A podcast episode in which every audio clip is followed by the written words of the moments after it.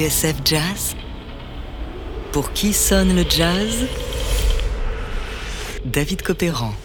Aujourd'hui, histoire d'un cri, We Insist, Max Roach, Freedom No Suite, première partie. Oui, c'est l'histoire d'un cri. Un cri glaçant, primal, effrayant. Un cri qui veut dire histoire, noir, souffrance et justice.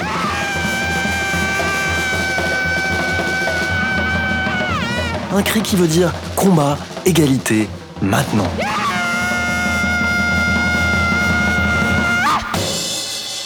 Un cri héroïque lancé à la face du monde blanc. Le cri d'une femme, Abel Lincoln, jetée au pied des cymbales du batteur Max Roach. We Insist, Max Roach, Freedom No Suite, un disque coup de poing qui voyait la réalité en face et fit couler beaucoup d'encre. L'album choc d'un batteur qui, l'année de sa sortie en 1961, déclarait au magazine Downbeat Je ne jouerai plus jamais de musique qui n'ait pas de portée sociale. En tant qu'artiste, il est de mon devoir de refléter l'époque dans laquelle je vis.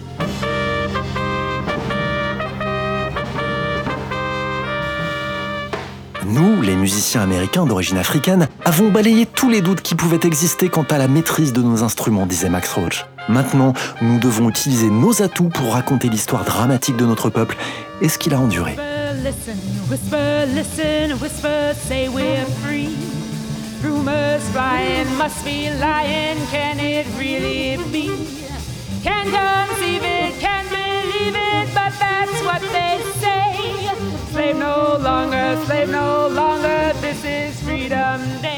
Mais avant de revenir sur la Freedom No Suite, il est utile de vous dire qui était Max Roach. Je suis né dans une ferme en Caroline du Nord, raconte le batteur dans un entretien à Arthur Dawkins de l'université Howard. Mes parents étaient fermiers, ils ne connaissaient rien à la ville. Et pourtant,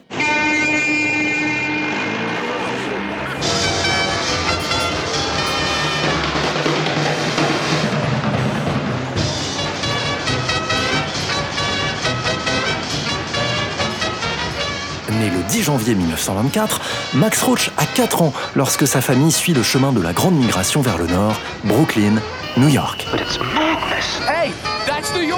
La musique, Max l'apprend à l'église, à l'école, dans les fanfares et dans la rue. Son frère joue du bugle, alors il décide de faire pareil. Mais puisqu'il n'arrive pas à sortir un son de ce satané instrument, Max se retranche sur la batterie.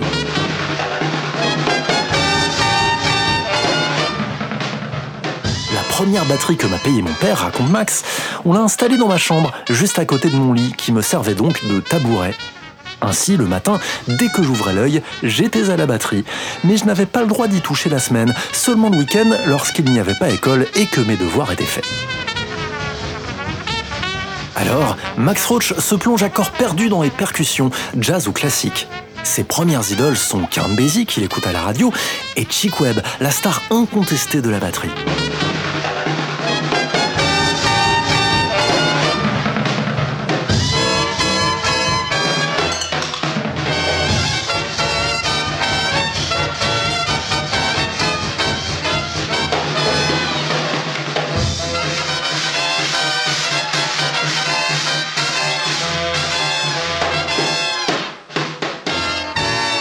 Sauf qu'en 1942, changement de décor.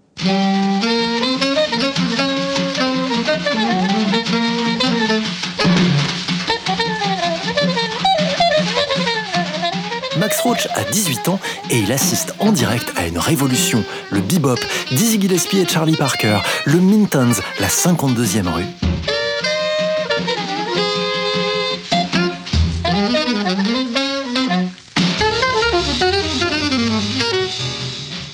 Roach est l'un des premiers batteurs à rivaliser d'audace avec Parker et Gillespie, s'engouffrer dans leurs brèches, ponctuer leurs interventions, sortir des conventions sur les temps forts et faibles, manier la polyrythmie, les cymbales battant la croche, pendant que la grosse caisse et la caisse claire mènent leur vie, chacune de leur côté.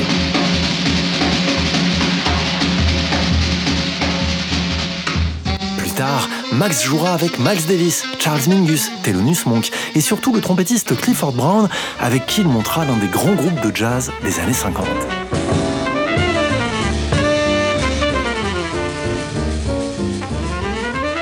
Bref, voilà qui est Max Roach, l'homme derrière Freedom No Suite. Extrait sur TSF Jazz, voici Freedom Day.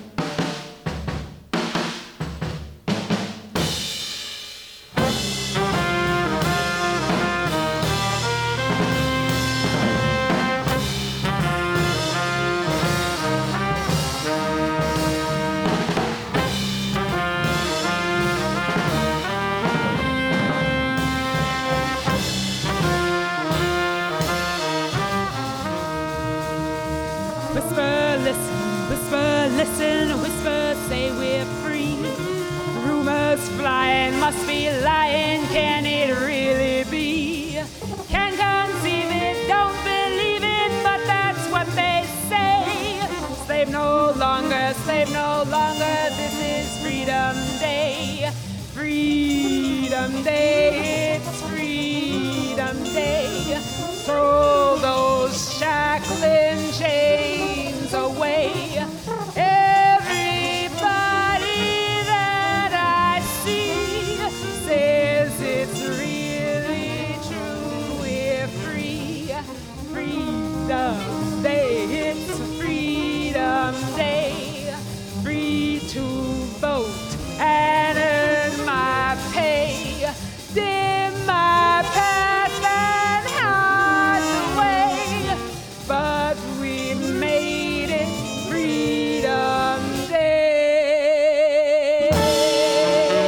Pour qui sonne le jazz David Copéran sur TSF Jazz.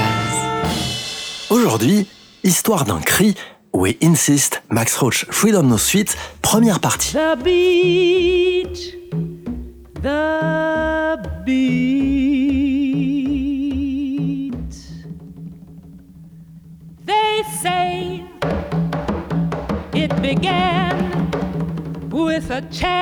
1960. Aussi puissant dans le fond qu'original dans la forme, We Insist est un objet unique, un disque théâtral et un cri de liberté, le point tendu vers l'Amérique blanche de Washington, mais aussi vers l'Afrique.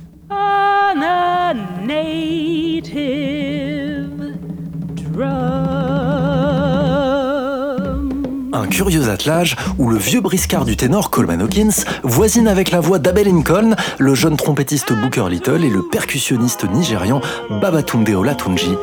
Olatunji, auteur un an plus tôt d'un disque magnifique, Drums of Passion.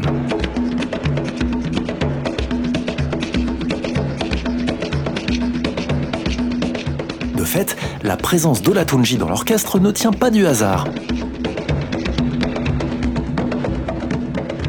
Ce moment-là, comme Max Roach, de nombreux jazzmen concernés par la lutte pour les droits civiques s'identifient au destin de ces nations africaines qui viennent de se libérer du joug colonial.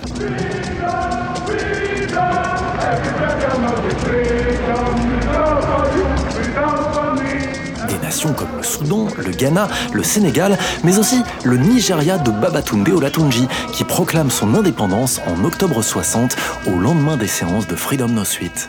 We in Nigeria appreciate the advantages which the size of our country and of its population give us, but we have absolutely no aggressive intentions. Oui, au tournant des années 50 et 60, New York est en Afrique et l'Afrique est à New York. Voilà pourquoi Max Roach fait appel à des percussionnistes africains comme Babatunde Olatunji.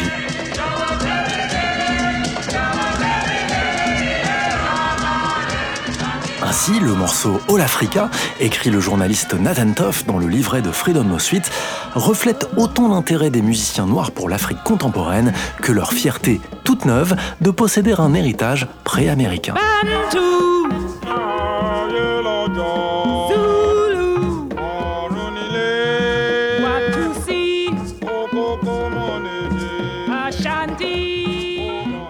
Africa, explique Nathan c'est Olatunji qui a lancé la polyrythmie et c'est sa voix qui répond à celle d'Abe Lincoln.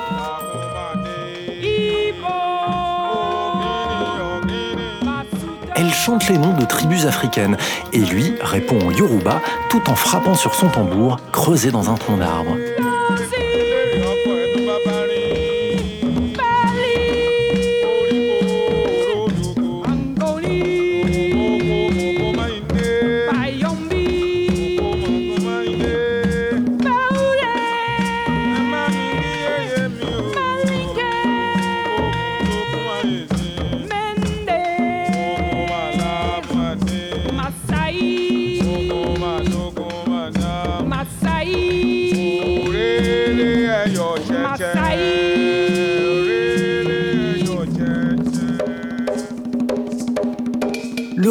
Une riche et merveilleuse histoire, chante Abel Lincoln au début du morceau. Amère souvent, plus douce parfois, mais toute cette histoire est née d'un chant, d'une main noire sur un tambour indigène. Dans la prochaine émission, on verra pourquoi Freedom No Suite est devenu l'un des grands chefs-d'œuvre engagés des années 60 et dont l'écho résonnera jusqu'en Afrique. On verra aussi que la puissance de l'album repose autant sur le couple Max Roach Abel Lincoln que sur la plume géniale d'Oscar Brown Jr. Enfin, je vous raconterai l'histoire du cri, ce fameux cri qui fit d'Abel Lincoln une voix pas comme les autres.